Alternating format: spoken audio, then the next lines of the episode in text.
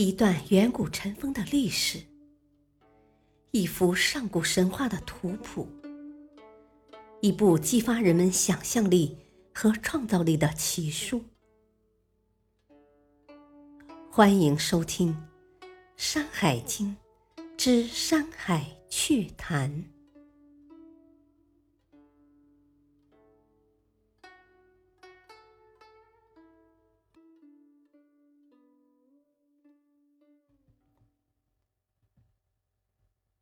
第三卷《海内经》一，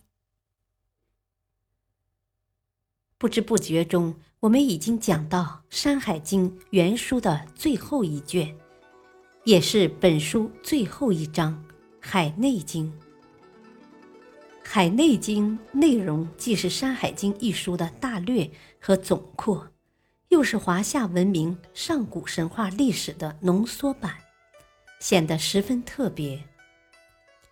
我们很容易发现，《海内经》前半部分讲海内四方，是地理方位的空间叙述；后半部分讲炎黄两系的重要人物及其贡献，是历史进程的时间叙述。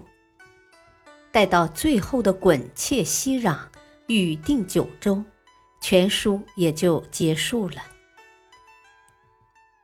既然《海内经》可以看作两部分，我们就分别来说。所谓四海之内形势的大略，依然按东西南北的顺序。然而，《海内经》开篇把朝鲜和天独并列，而且关于东海之内的文字只有这一段，不禁令人疑惑。实际上，天独。即古印度，在西不在东。看来有国名曰朝鲜之下，一定是丢了大段关于东海之内的文字。文字既然缺失，内容也就无从猜测，只好由他去了。天竺人，为人爱之，之当作人。应当是信奉宗教的缘故，所以古人在注释中说：“浮屠出此国中也。”告诉我们说，佛教发源于印度、朝鲜、天竺以下西南北海内的内容有些重复，但也有些前所未见，只不过大半极为简略。没有太多好说的。不论是否重复或简略，可以大概说说的，当然还有。下面就来依次讲一讲。皇帝之妻雷祖是养蚕之祖，也就是蚕神。他的儿子有玄霄和昌邑。玄霄不提，我们前面已经说过了。昌邑生颛顼。